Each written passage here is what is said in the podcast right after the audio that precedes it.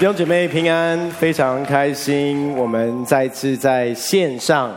还有在实体跟大家一同见面。我们上个礼拜有一个试营运周试营运哦，周牧师呃在呃信息当中分享呃关于金婚，关关于逾越呃不是逾越节是呃祝棚节，我一直讲错呃祝棚节的信息哦，那天非常非常的感动。那今天是我们正式的一个恢复实体的聚会，当然一开始是从我们的全职同工开始，那我们很期待营造一个家。欢迎弟兄姐妹回来的氛围，但是我们也要学习怎么样营造一个家的氛围，因为说真的。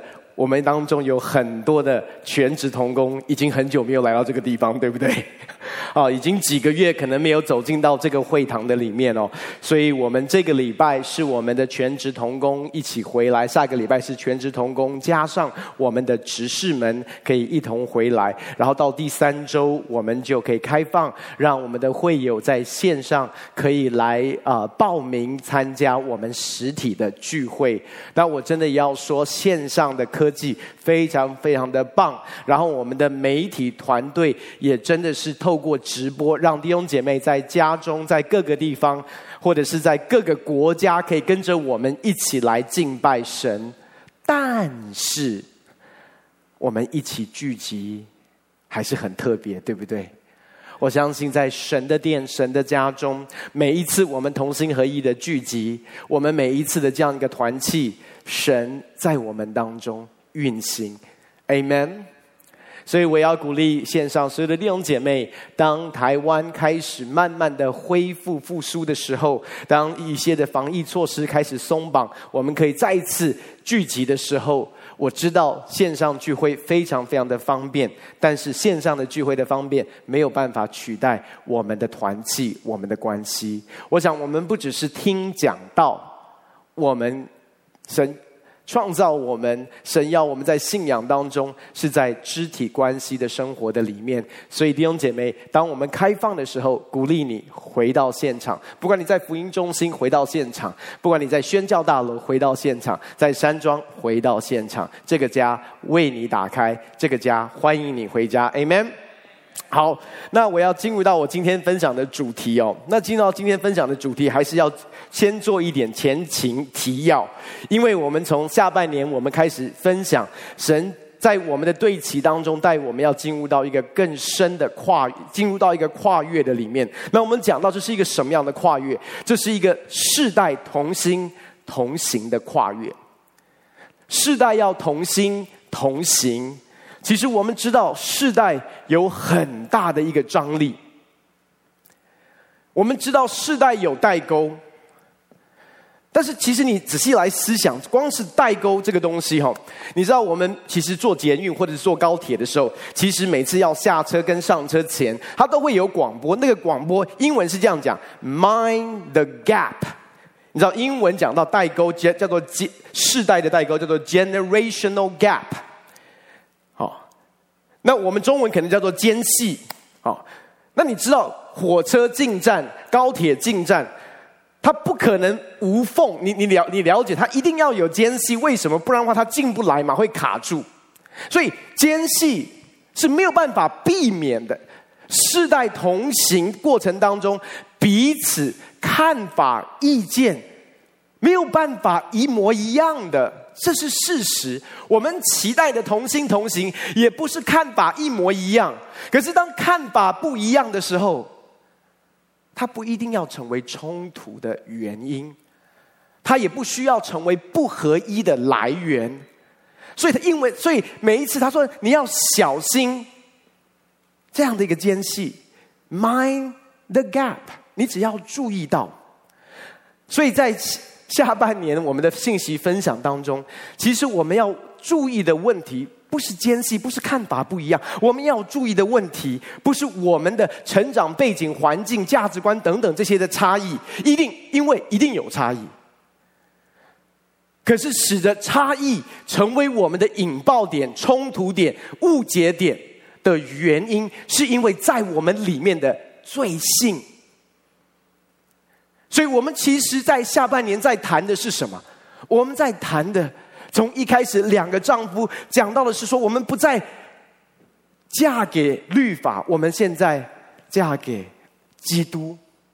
基督是我们的丈夫，因为我们谈到律法没有办法使我们称义，律法没有办法使我们与神和好，律法也没有办法使我们成圣，律法没有办法改变我们的生命。但是我们说，谁可以改变我们的生命？神，神的爱可以改变我们的生命，神的爱可以使我们称义，神的爱可以使我们的生命改变。我们也谈到律法最主要的目的，律法没有不好，律法是神的话语。律法最主要的目的是要把我们带回到关系的里面，带回到连结的里面，带回到恩典的里面。然后我们讲到神怎么样使我们称义。这个非常的吊诡，因为我们的思维是：当我的行为改变的时候，我可以赚取、换取一个称义的身份跟角色。可是不不不，圣经上说我们的称义是什么？是白白的，我们是白白的称义。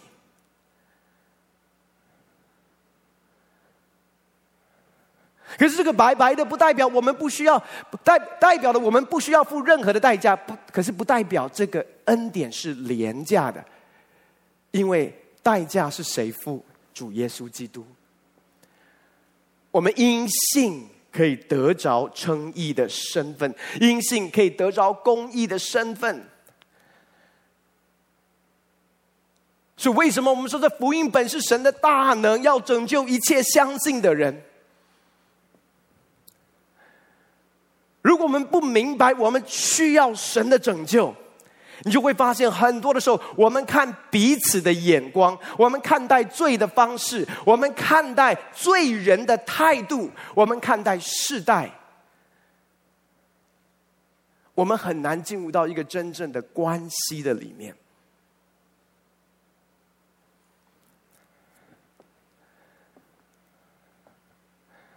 上个月我们谈到的。其实世代差异不是最大的问题，是我们心里面隐藏的偶像。我们每一个人都需要对付我们心里面的金牛犊。我们生命里面表层的偶像，还有深层的偶像。都需要天天带到神的面前，求神帮助我们。换句话说，弟兄姐妹，其实我们在谈的是，我们天天都需要回到福音的面前。你知道，很多的时候我们传讲福音，其实我们一边讲，好像我们自己都忘记了。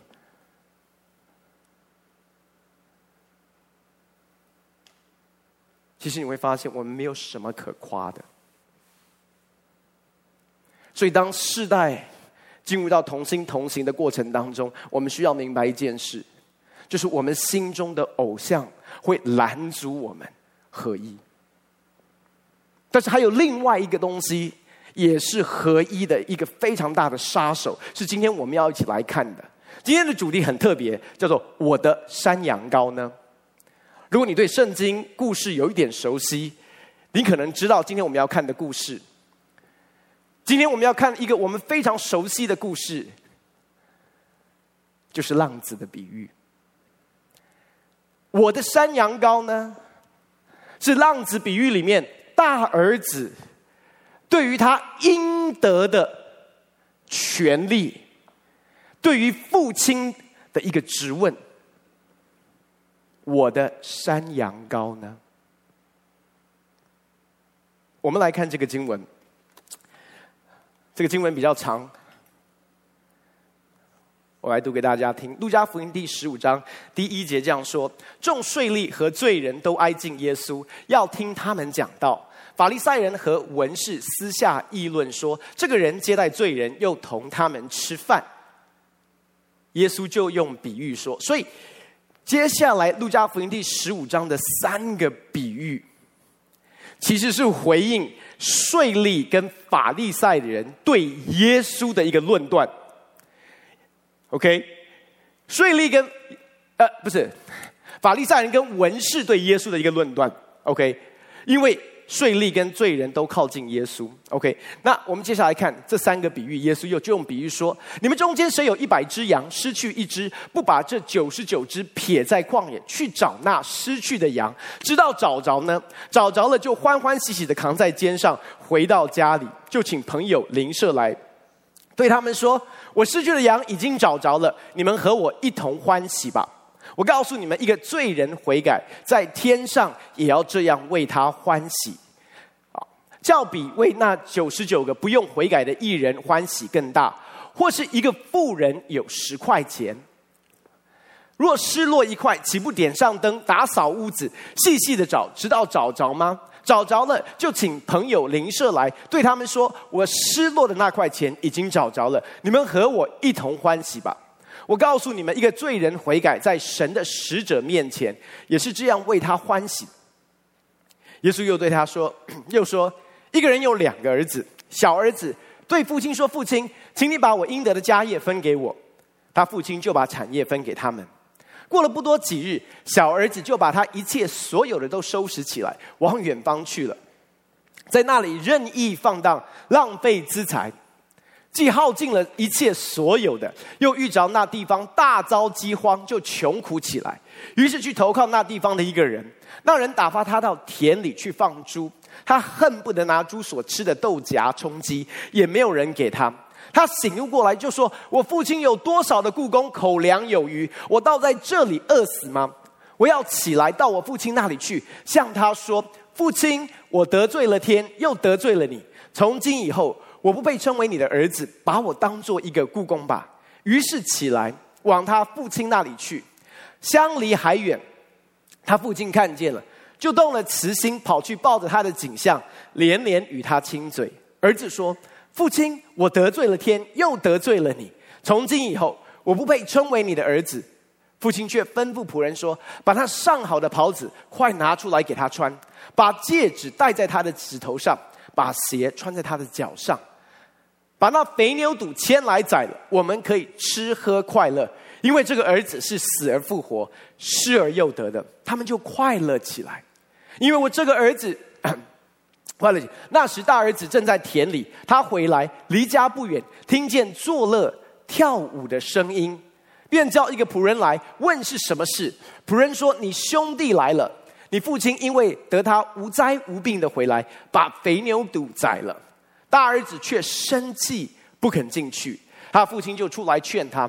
他对父亲说：“我服侍你这么多年，从来没有违背过你的命。你并没有给我一只山羊羔，叫我和朋友一同快乐。但你这个儿子和娼妓吞尽了你的产业。他一来了，你倒为他宰了肥牛犊。”父亲对他说：“儿啊，你常和我同在。”我一切所有的都是你的，只是你这个兄弟是死而复活、失而又得的，所以我们理当欢喜快乐。我们一起低头来祷告，父神，我们奉主耶稣的名来到你面前，向你献上感谢。主，我们感谢你，因为我们是白白的称义。就今天透过你启示的话语。透过启示的灵，真智智慧的灵，帮助我们能够更认识你的心。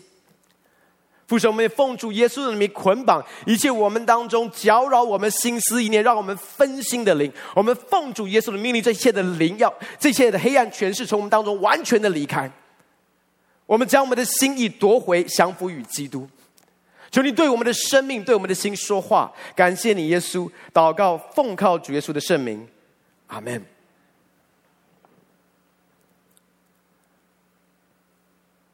今天的主题是我的羊羔呢？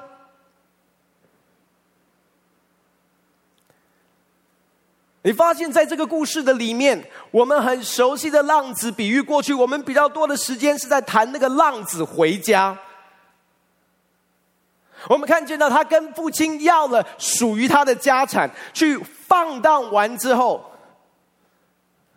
圣经上说耗尽所有的资财，到一个地步，他什么都没有了。堕落到一个地步，从犹太人的文化，当你要去放猪，猪在犹太人的文化是不洁净的。你可以想象，他已经卑贱到一个地步，放荡到一个地步，为了吃饱，他去做在他民族当中，在他文化唾弃的事情，甚至到一个地步，他为了要充饥，去抢猪的食物。然后圣经上说，突然有一天他醒悟过来，你可以说他悔改了。但是坦白讲，他醒悟过来的动机是什么？因为没东西吃啊，所以他真悔改假悔改，我们不知道。动机是为了家里有粮，这里没东西吃，所以他说：“我要跟爸爸讲，说我得罪了天，得罪了你，我不配做你的儿子。我知道我不配做你的儿子，让我做一个雇工，因为至少在家里面的雇工有粮吃。”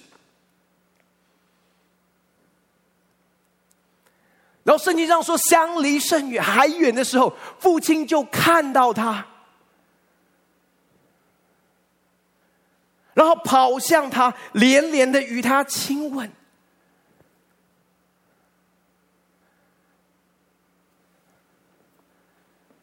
你可以明白我们在谈的那一个救恩，那个天赋的爱。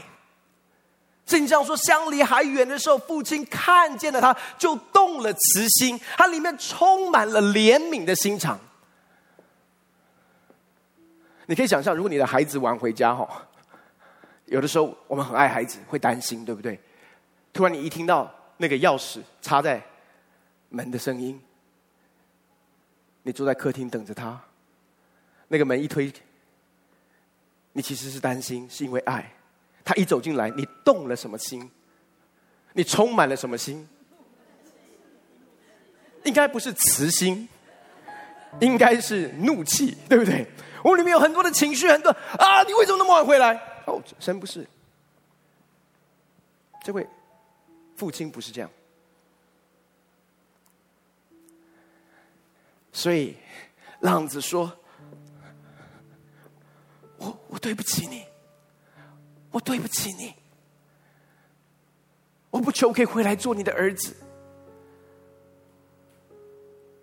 他还来不及说，他本来预备好的悔改词、道歉词，父亲就打断他，吩咐仆人给他上好的袍子。你说，哎，他刚从猪圈回来耶。不先打扫干净，不是不先去洗干净吗？而且他有没有悔改？你有没有确定他悔改？他真的悔改了吗？那证明给我看呐、没有，穿上这个公义的袍子，戴上这个儿子的戒指，穿上那个鞋子。不止这样，你发现父亲做了一件事：Let's celebrate，我们来欢庆。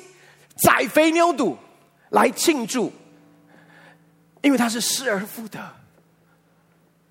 死而复活的。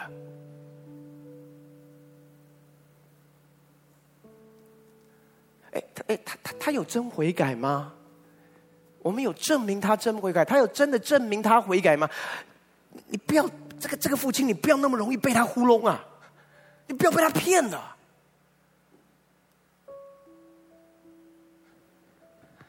接下来的主角就出现，其实真正的主角这个时候才出现，就是大儿子。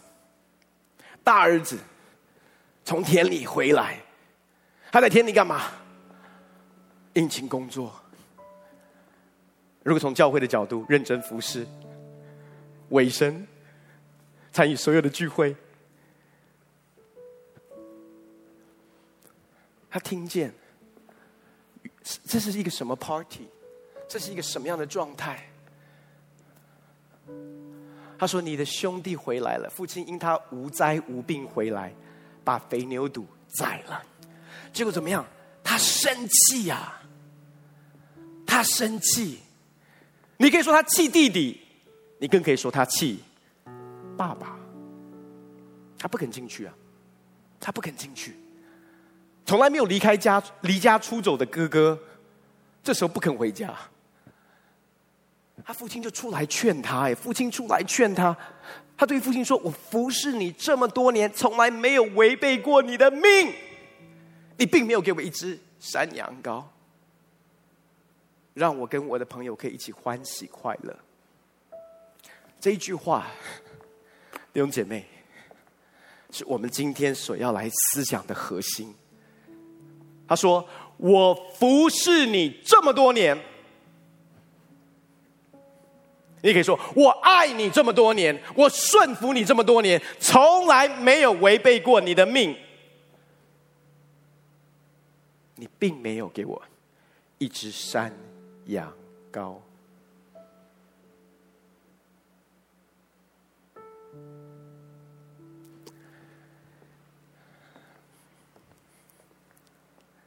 那我们做一个最好的对比，好吧？对照。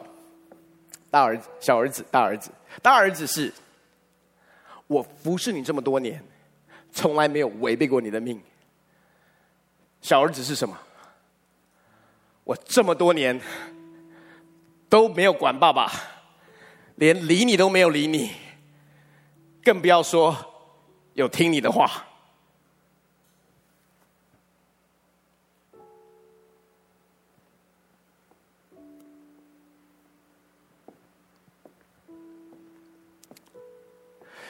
我说，其实，在我们的信仰当中，白白的称义，这个东西是最难接受的。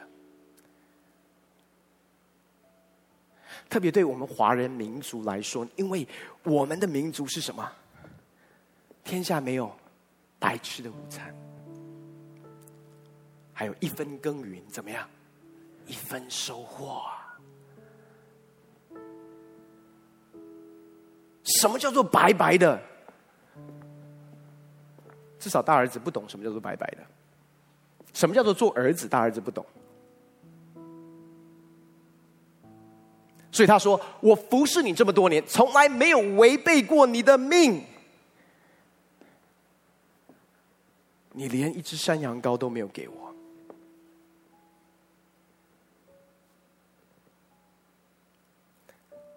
然后父亲要跟他说：“你为什么在跟我讲山羊羔？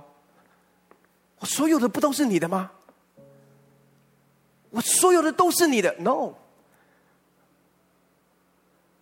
你知道，在我们里面有一个比深层的偶像还可怕的，因为深层的偶像某种程度你还知道哦，有一个东西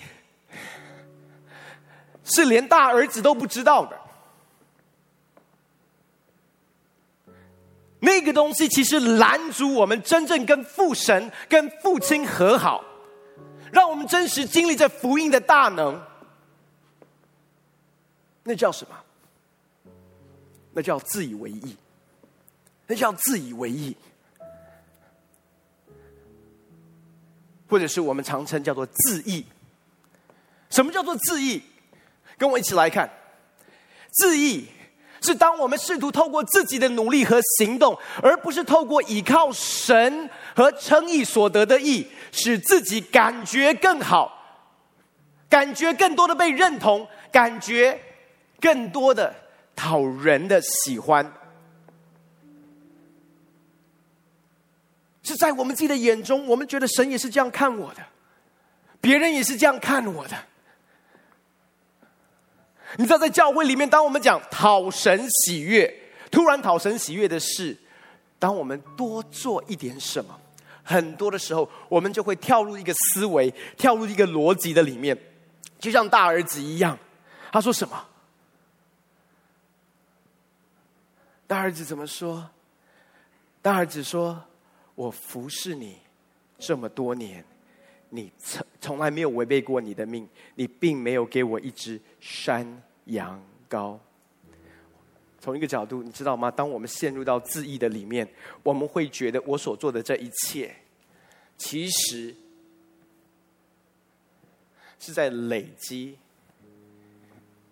你对我的亏欠。谁对你的亏欠？神对我的亏欠。我都已经爱你，我都已经信主了，我都已经委身了，我都做小组长了，我都做领袖了，我都来读生命培训学院了，我都，你看到大儿子生气，对不对？你有没有遇过对神失望、生气的基督徒啊？或者我们这样讲，我们有没有对神失望过？我们有没有感觉被神冒犯过？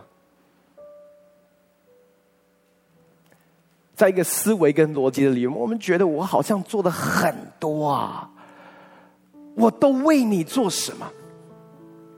我都为你做什么？然后我们等着看神要怎么样报答我。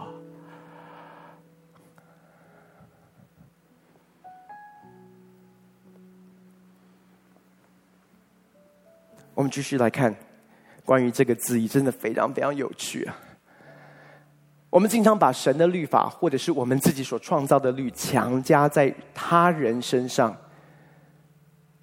从一个角度，字义也可以成为一个功能性的一个律法主义。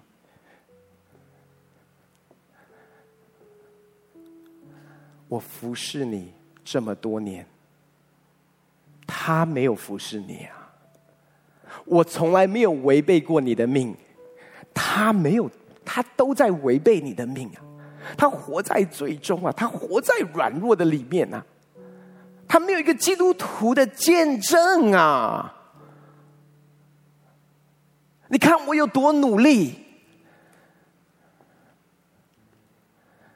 好我们继续来看了，挣扎于自义的人最主要的问题是什么？最主要的问题，这可以帮助我们一起来思想：什么使我更讨人喜爱接，或者是会让别人更接纳我？或者是我得先做什么改变神注视我的表情？有的时候，连灵修、读经、祷告，我不说这些东西不该做，或者是不好。但是这些东西也可能成为我们的自义。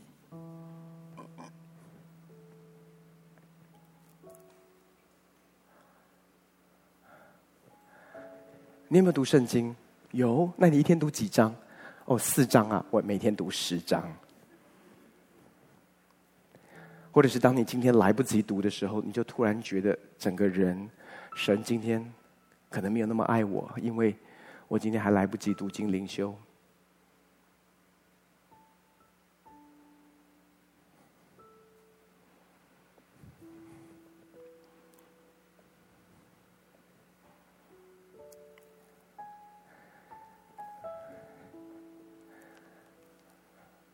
自意，简单简单讲，就是自己产生的意来拯救自己。我用自己来拯救自己。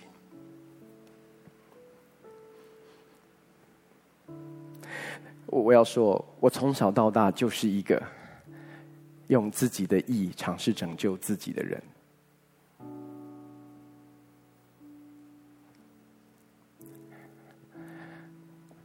在牧师的家里面长大，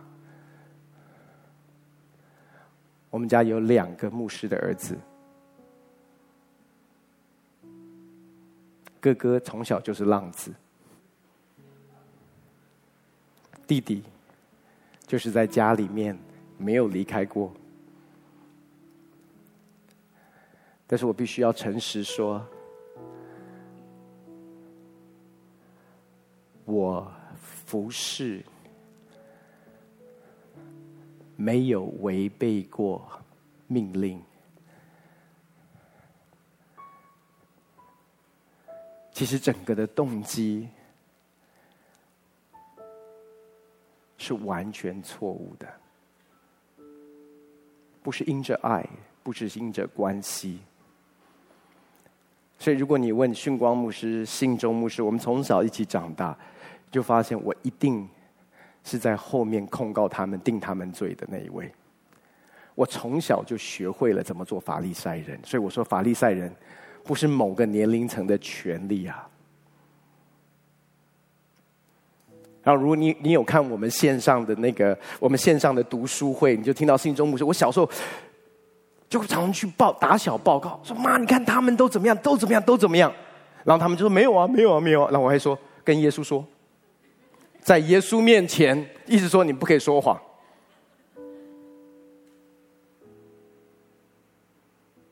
所以我从小就觉得我比他们爱主，比他们敬虔。可是我在做的是为什么？我要告诉你，其实为了那个羊羔啊，为了得着我觉得配得的。羊羔，所以你知道这个字义为什么这么可怕？因为它太隐藏，隐藏到一个地步，它可以在工作上的自以为意，家庭上的自以为意，神学上的自以为意，才干上的自以为意，怜悯上的自以为意，律法上的自以为意，财务上的自以为意，政治上的自以为意，时间管理上的自以为意，灵活调度上的自以为意，兼容并蓄的自以为意，那个自以为意真的是多到一个地步。我用一个例子哦，你知道，以时间管理的角度来讲，对我来说，对我来说，我曾经在一个字义的里面，那个义是什么？就是不迟到，特别是来聚会的时候不迟到。我觉得这对我来讲非常非常的重要。我觉得来聚会迟到是罪不可赦。然后神的在神那我那我的个性又是那种，你知道我去坐飞机的时候，以前还可以出国坐飞机的时候，我的个性是要两个半小时以前到机场。可是，在神的奥秘跟智慧当中。他让我娶了一个在时间管理上非常令我挑战的对象。雅文他是到他是他是喜雅文的，我可以说他的喜好或者是他引以为傲的一件事，就是他喜欢做那一个最后一位上飞机的那一位。他是把时间嘎到紧到那种，他就觉得。他有充分利用他的时间，管理他的时间。所以你知道，我们刚结婚的时候，每一次出国，我你知道我的心脏有多大的挑战？所以他在时间上面，你知道，所以我们每一次要出门来教会的时候，都是一个很大很大的一个冲突。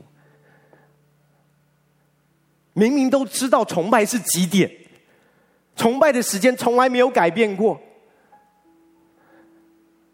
然后你知道，光是只要只要那种我出门时间，我只要迟到的时候，我里面整个人焦躁到一个地步，因为我觉得，而且包括有的时候我还要讲道，然后我就开始想，你看，我是个传道人，我是一个牧者，今天还要上台服侍，然后迟到走进来，招待同工在那边看，哦，训尊牧师迟到哎，你知道我，所以当。当他让我不能够准时抵达教会，然后我你知道，其实说真的，我们都有一个自己的 SOP，在预备讲道的时候要上台前，你打断了我的 flow，我整个人陷入到一种焦躁的里面。你知道，有时候开车来的时候，那种，然后下车之后还跟弟兄姐妹平安、平安、平安哦，平安啊。我真的很多次从林良山庄的那个停车场上来的时候，然后在然后这个是还没有生孩子哦。当三个孩子出生之后，你知道碰到他们四个人在时间管理上面有多困难吗？所以有的时候到后来，我我根本是完全是那种一到山庄，我我就说雅文，你搞定孩子，我自己先走了。我要去安静，我要去安静，因为我觉得我没有办法朝健身，我没有办法这样分享信息，所以你你就会发现，Yeah, it's a good thing。守时是好好的品格，但是某种程度，在不知不觉当中，它也成为我自义的行为。所以，当我的另外一半，当我的另外一半没有办法让我用这个称义，我的世界就完全的崩坏了。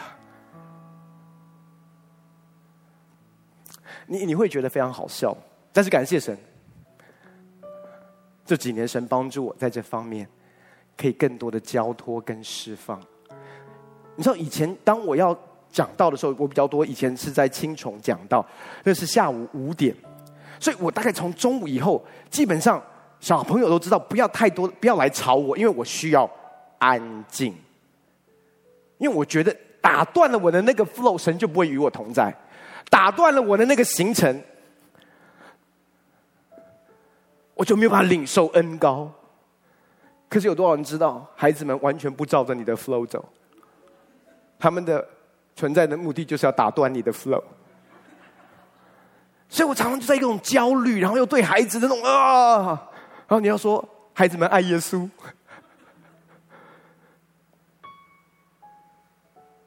我们里面有很多我们觉得应该要，而且我做到，这是一个好的事，为什么你做不到？我再给大家一个例子哦，非常有趣，啊、就在我们线上崇拜当中，有一个礼拜天，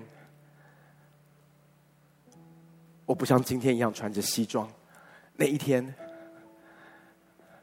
我穿的稍微休闲一点，但是还是衬衫、牛仔裤，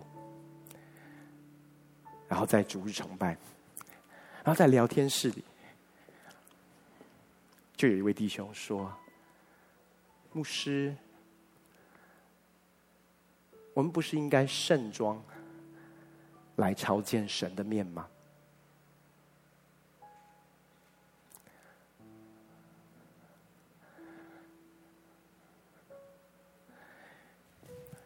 我们是应该盛装来朝见神的面。可是有没有可能，因为我的盛装来朝见神的面？”盛装也可以成为我的自义，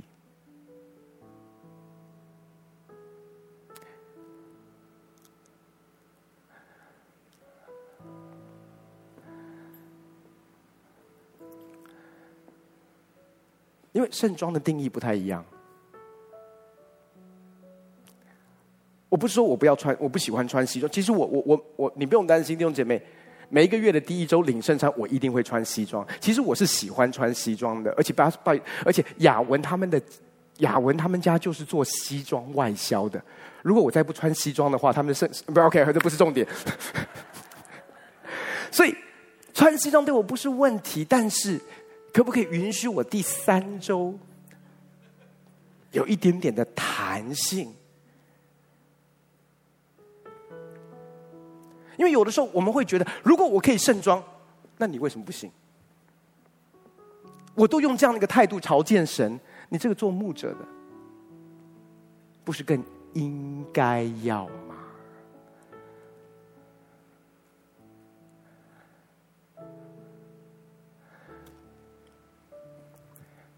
大儿子说：“我服侍你这么多年。”我可以说，我守时聚会这么多年，你也可以说，我盛装朝见神这么多年，还有很多很多很多。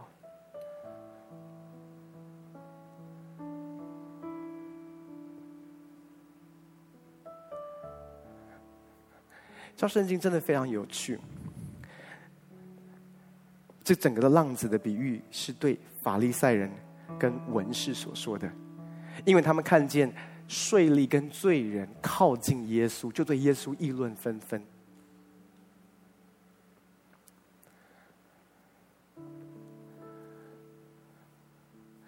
然后我就在想，这个浪子的比喻，大儿子跟小儿子。大儿子服侍多年，没有违背过你的命，浪子放荡回家，却经历恩典，经历天父的拥抱，到最后这个儿大儿子。至少在这个故事结束前，我们不知道他到底后来有没有回家。然后在，如果你继续往下去看，我们之前所提到的《路加福音》第十八章讲到这个富有的少年官，《路加福音》第十九章讲到了税吏税吏长撒该，一个也是服侍多年，从来没有违背过他的命。可是最后却是忧忧愁愁的离开，而这一位撒该遇见了恩典，生命的改变，完全不是撒该可夸口的。在约翰福音三章，你有尼哥底母来问耶稣，这位不只是宗教人士。是被敬重的宗教人士，在夜晚来见耶稣，他渴望。可是当耶稣说了一个东西，他完全没有办法理解，在他的认知的框架的里面，什么叫做重生？我没有办法懂。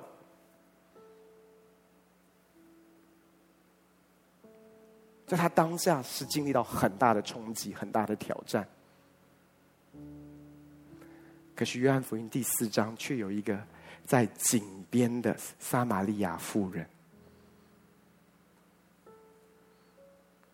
尼哥底母服侍多年，从来没有违背过他的命。井边的撒玛利亚妇人是什么都不懂，什么都不明白，活在最终狭制。软弱的里面，某种程度，甚至他连浪子的反应、醒悟过来都没有，因为是耶稣去找他。耶稣说：“我必须经过撒玛利亚，我必须要去寻找那一只迷失的羊，我必须要去找着那失去的一块钱。”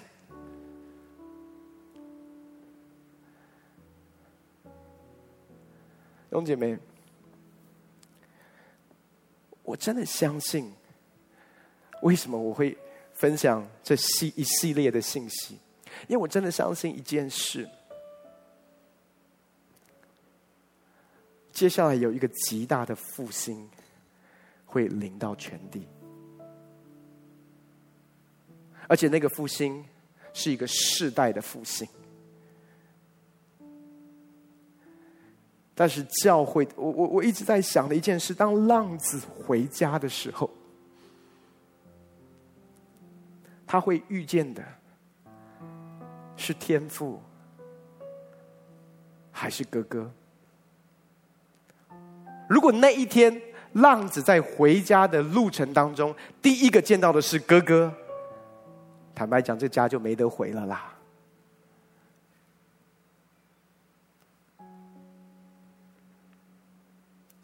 所以我们最大的挑战是什么？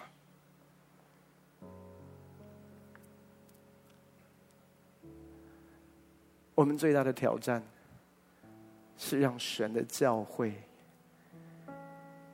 永远彰显天父的爱、天父的拥抱。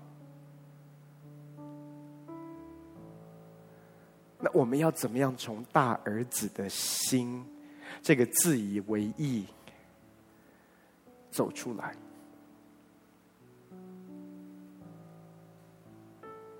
其实答案没有你想象的那么困难。答案就是永远不要忘记，你我曾经都是浪子。若不是因着恩典，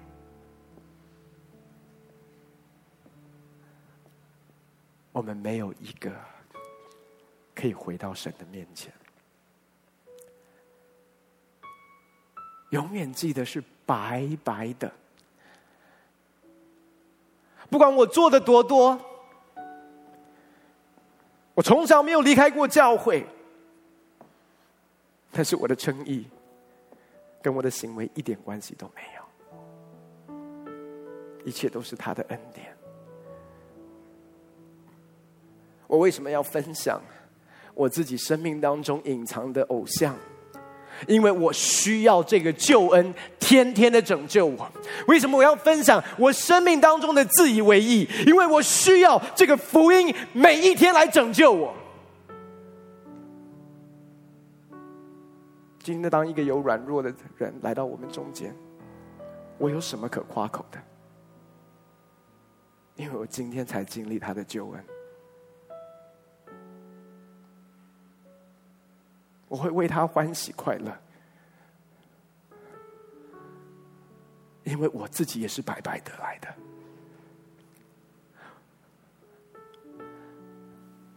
当我看见下一个世代，神造访他们，可能在成圣的过程当中有一个历程，但是我也知道，我自己成圣的过程当中。也有一个很漫长的历程，不是吗？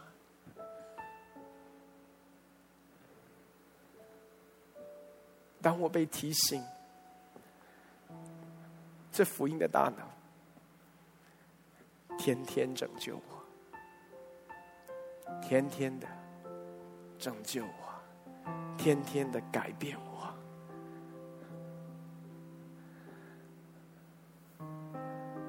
我永远活在对天赋的一个感谢的里面。我永远不会说我的羊羔呢？我的羊羔呢？我服侍你这么多年，没有违背过你的命。我的羊羔呢？我要说，我不管在为神做是任何的事，再多的事，我永远没有办法偿还他对我的爱，因为白白的。是重价，他付上了生命的代价。这个代价是我一生永远没有办法偿还的。弟兄姐妹，有的时候人们会说：“训政牧师，你放下美国纽约的工作，你回到台湾。”我要说，根本没有什么了不起，根本没有什么可夸口。你很少听到我夸。因为我觉得根本就没得夸，耶稣为我所做的，我一生都没有办法偿还。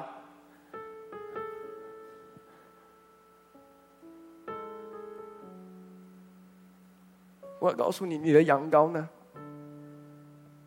你的羊羔就是神的羔羊，除去世人一切罪孽的羔羊。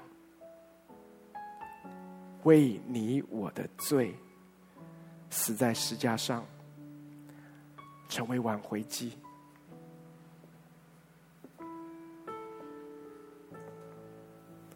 这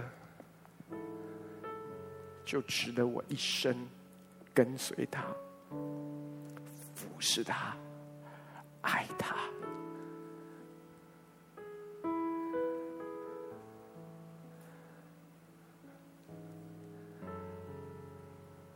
不是我的守时，不是我的牺牲，不是我的纪律，不是我的属灵操练，不是我没有犯罪，都不是，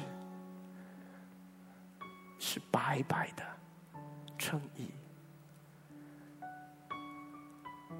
你会发现，当我清楚知道我是白白的称义，你就会发现恩典在我的里面。我就成为神恩典、怜悯的出口，我们就可以成为在这地上神恩典、怜悯的出口。因为我看见我的生命怎么样在恩典跟怜悯当中，越来越像耶稣基督，不是在律法，不是在标准。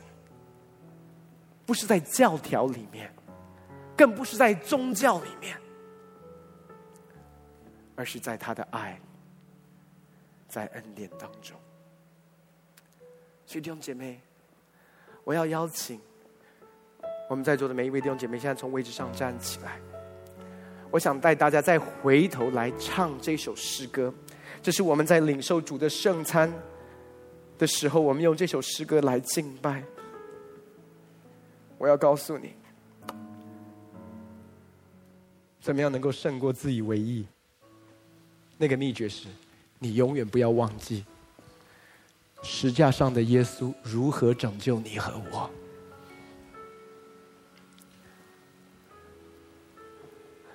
而且是天天拯救我们，天天拯救我们。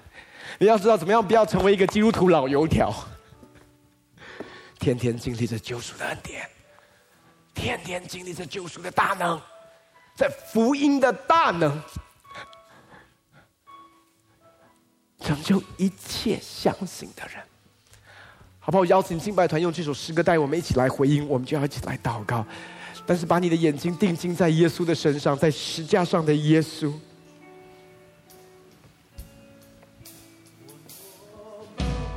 回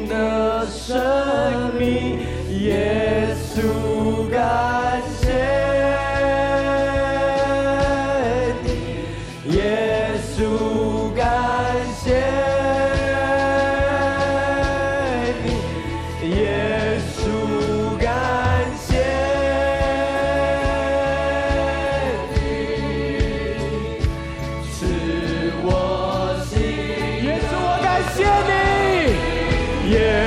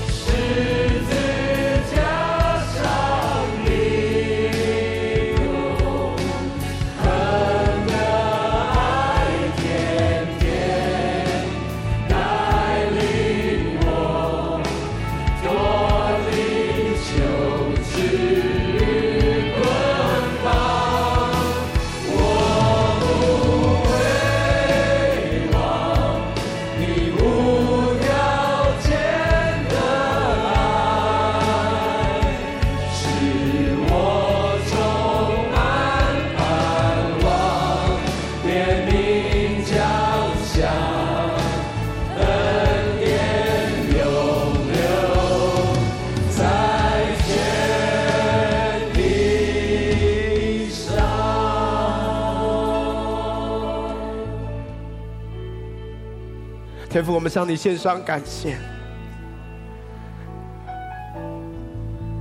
感谢你，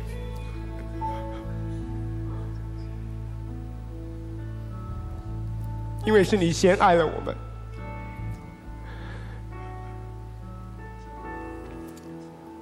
主，你使我们白白的诚意。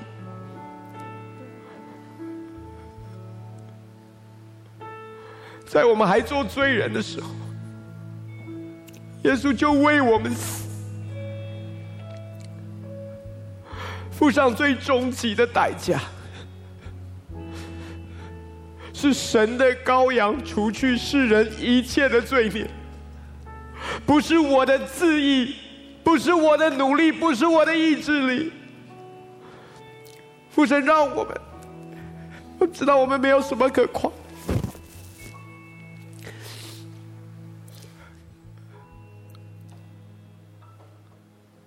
是，我的祷告，让你的教会成为恩典永流的教会，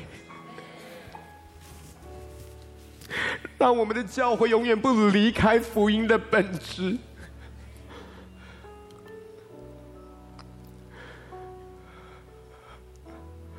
让教会是充满你怜悯的心。主，我向你来祷告。帮助我们每一位弟兄姐妹、每一位同工、每一位牧长，天天经历你的福音的大能，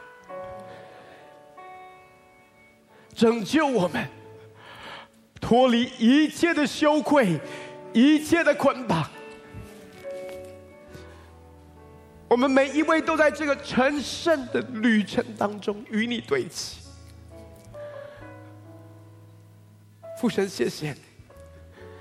你的恩典永留在我们中间。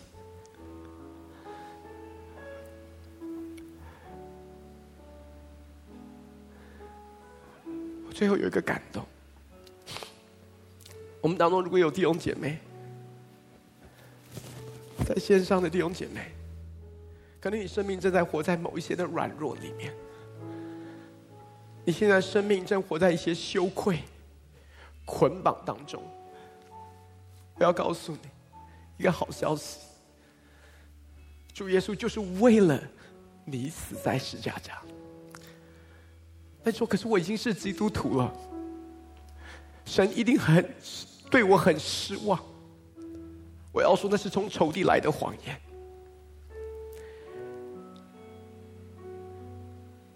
今天，如果你愿意像浪子一样，你唯一需要做的就是回转。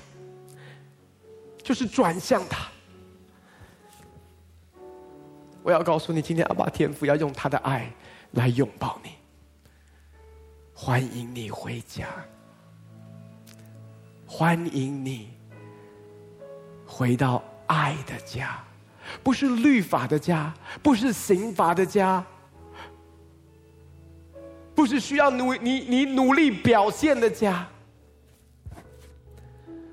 是一个恩典永留的家。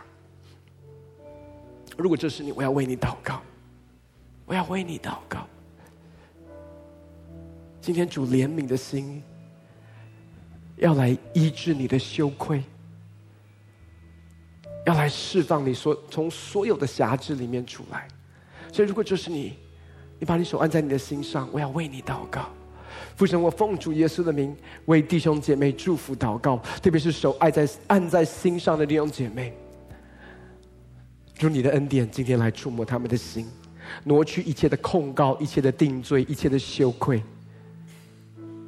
父神，用你爱的膀臂对他们说：“孩子，欢迎你回家，是我的爱使你称义，也是我的爱。”使你成圣，把你自己交给我，把你自己交给神，把你自己交给这位爱你的天父，他要带领你，天天脱去羞愧和捆绑。父神向你献上感谢。为你荣耀的同在，在我们当中感谢你，为你在我们当中，在教会里面所成就的感谢你。但愿主耶稣的恩惠、天父的慈爱、圣灵的感动与交通，常与我们众弟兄姐妹同在。感谢你，耶稣。祷告奉靠主耶稣的圣名，阿门，阿门，阿门。把最大的掌声荣耀归给神，哈利路亚！好，配得我们的敬拜赞美，阿门，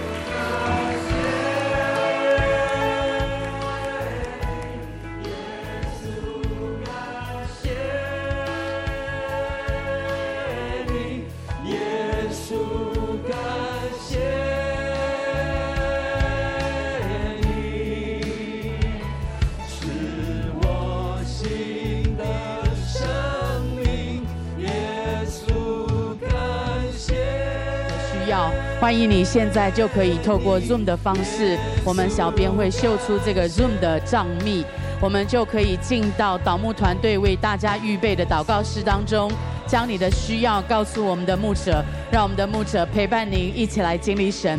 感谢神，今天再一次透过主日的信息，使我们相当的受啊圣灵的感动与扎心。